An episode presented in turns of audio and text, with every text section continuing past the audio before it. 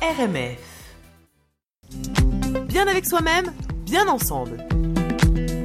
Salut Anne-Sophie. Salut. Bonjour Delphine, bonjour Julien, bonjour à tous. Inspiré par mon livre euh, Coup de cœur de la semaine, dont je vous dévoilerai le titre, euh, la thématique en fin de chronique. Oui, oui, plus c'est long, plus c'est bon. Ah, non, mais on Eh va se bien, faire du bien, je- beaucoup de bien, je pense. Ça, ça me plaît. C'est ça, bah, bah, évidemment, avec tes bah verges évidemment, de début attendrait pas moins de c'est ça. toi. Avec tes verges de début d'émission, évidemment. Oh, c'est magnifique transition. Non, non, il- faut réécouter l'émission parce qu'effectivement, euh, Dit comme on ça, a eu Oui, c'est vrai. Si on nous écoute en balado, on va se dire, mais attends, ils sont complètement tarés. Non, non, Écoutez l'émission en intégralité, je vous en supplie. Oh là là Bon, j'ai souhaité aujourd'hui euh, vous parler de résilience. Hein, Ok. Uh-huh. Voilà, rien de. Ok. on on reste vraiment dans la résilience. Bon, vous allez quand même me dire, ok, ok, ouais, encore une nouvelle chronique bien-être avec un mot compliqué. Qu'est-ce que c'est la résilience? La semaine dernière, c'était holistique. Aujourd'hui, c'est la résilience. Bah, c'est quoi exactement la résilience? Bah, D'après le, le dictionnaire Larousse, euh, d'un point de vue euh, physiologique, en fait, la résilience, je cite, la résistance d'un matériau au choc répété.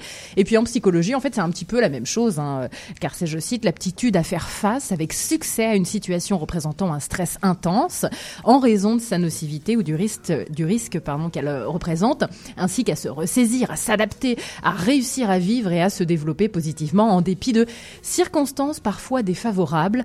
Rien que ça. Ok. Et Ben, du coup, tu vas nous nous apprendre à faire tout ça. Je vais, je vais parler de résilience. Ouais, vous l'avez compris. Bah, une personne résiliente, en fait, a pu être blessée, trompée, trahie, abandonnée, rejetée, humiliée.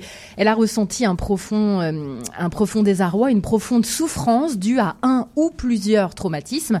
Donc, on est tous concernés, en fait, hein, à des degrés différents, bien sûr. hein. Mais ce qui est beau et ce qui est fou à la fois chez la personne résiliente, c'est qu'elle a transformé tout cela en rage de vivre ou de survivre, même parfois, non pas au coronavirus, parce qu'on Tu dis ça parce on que je tousse. t'entend tous. C'est ça. Non, je rassurez-vous, rassurez. non, mais parfois, en fait, la personne résiliente, ouais, a cette rage de vivre, cette rage de survivre en refusant d'endosser le rôle de la victime passive. Elle redevient l'actrice principale de sa vie. Et puis, si on s'intéresse à ce mécanisme euh, un petit peu de plus de plus près là, ben, ça fait vraiment quelques années hein, qu'on a fait des recherches dessus, en fait, sur la résilience. Les recherches ont débuté dans les années 90 sous l'influence de psychiatres américains spécialisés dans la petite enfance, une femme et un homme, car comme j'aime le répéter, c'est souvent avant 6 ans que euh, de grandes bases de la vie se créent. C'est un moment crucial.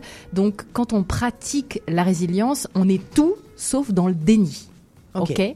En fait, on ne nie pas l'adversité, bien entendu. On n'est pas au monde des calinours là, mais bien sûr, on fait face aux situations pour traverser euh, ces épreuves, les petites comme les plus importantes hein, dans la vie, pour en ressentir, euh, en ressa- sortir et en ressentir aussi grandi et heureux.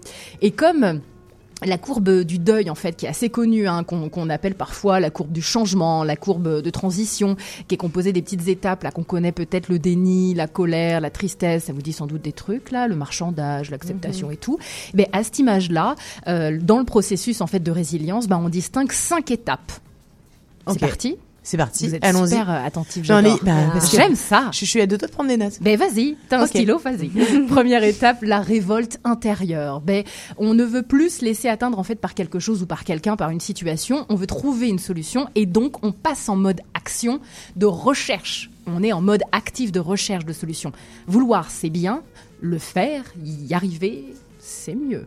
Ok. Ok. Deuxième étape, on se défie euh, soi-même en fait, en passant donc à l'action. On, on se défie vraiment nous-mêmes. C'est souvent un moment où on se dit que si on parvient à s'en sortir, bah, on va accomplir de belles choses, on va atteindre des objectifs, des buts, ce qui est totalement vrai en fait. C'est c'est- c'est vraiment ce processus-là qui, qui se met en place dans cette Ça donne deuxième étape. confiance. Complètement. On a très souvent en nous des ressources, des forces qui nous sont complètement inconnues. Donc, euh, on puise vraiment à l'intérieur de nous. Troisième étape, notre image, le regard des autres, eh bien, sont importants tous les deux. On veut se montrer très très fort. Là, on a plus que de la confiance. On a vraiment l'ego qui prend le dessus. On veut se montrer fort, endurant devant nos proches, devant notre entourage.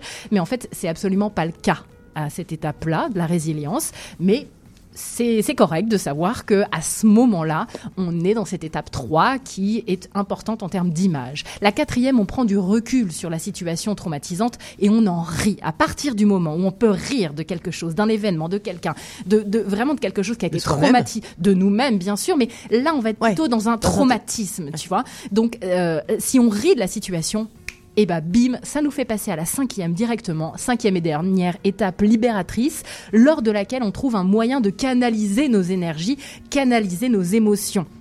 Et en fait, on peut faire ça par le sport, les arts, la spiritualité, pour exprimer notre ressenti de manière objective et constructive. Ça nous permet en fait de transformer l'essai pour passer plus en douceur à la prochaine étape de notre chemin de vie, parce que forcément, il va y avoir des expériences, forcément de potentiels traumatismes et traumas qui arrivent par la suite. Et donc, on va faire ce processus de résilience de mieux en mieux, de plus en plus, on l'espère en tout cas.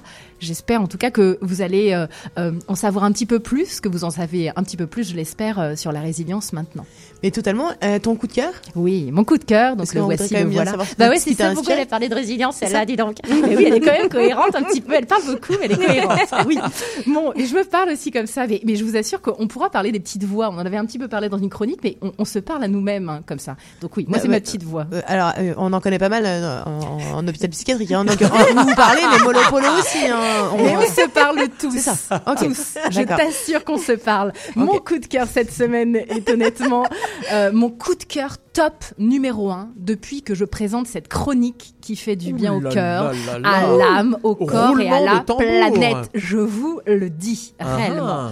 Le livre témoignage d'Isabelle Saint-Sauveur, L'enfer d'une fille de rue, paru chez Béliveau, est tout simplement exceptionnel et je pèse mes mots. Je l'ai lu toute cette semaine dans le métro, le bus, en croisant des itinérants, des jeunes, des plus âgés, des personnes toxicomanes, des aînés qui avaient l'air perdus aussi euh, dans les transports en commun. Je peux vous dire que lorsque l'on plonge dans ce livre, on est très très loin des bouquins euh, d'histoires vraies, parfois trash et violentes, euh, assez gratuitement. on n'est vraiment pas dans un livre témoignage trashouille là, qui, qui se lit puis qui se vomit à moitié. Non.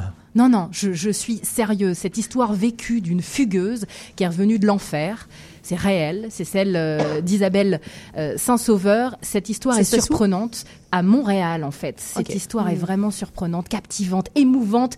Le récit est simple, abordable, tout simplement humain. Et oui, son parcours d'ado junkie du centre-ville de Montréal, elle était très souvent à Berry. Donc en plus, lisant ça à Montréal, dans les transports en commun, en voyant les stations, elle parle.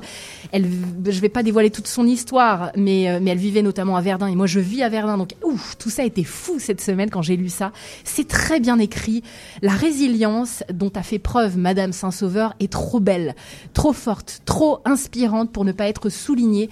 Vraiment, j'ai même plus de mots pour vous le dire. C'est juste extraordinaire. Ne vous arrêtez surtout pas à la couverture qui, à mon sens, et pourtant j'aime profondément cette maison d'édition Béliveau, qui est un petit peu euh, provocante, mais vraiment à l'intérieur, c'est juste un bijou. Bravo, bravo, bravo à Madame Saint-Sauveur. C'est juste extraordinaire. Je vous invite à découvrir cet univers que l'on préfère cacher et oublier ici ou ailleurs d'ailleurs. Euh, il vous aidera, j'en suis certaine, à pratiquer la résilience dans votre propre vie, à sourire aux jeunes itinérants perdus qui le sont parfois dans la bonne direction. Ok. Voilà. Eh ben merci beaucoup. Ça vient du cœur des tripes de tout là. merci. Avec plaisir. C'était bien avec soi-même, bien ensemble.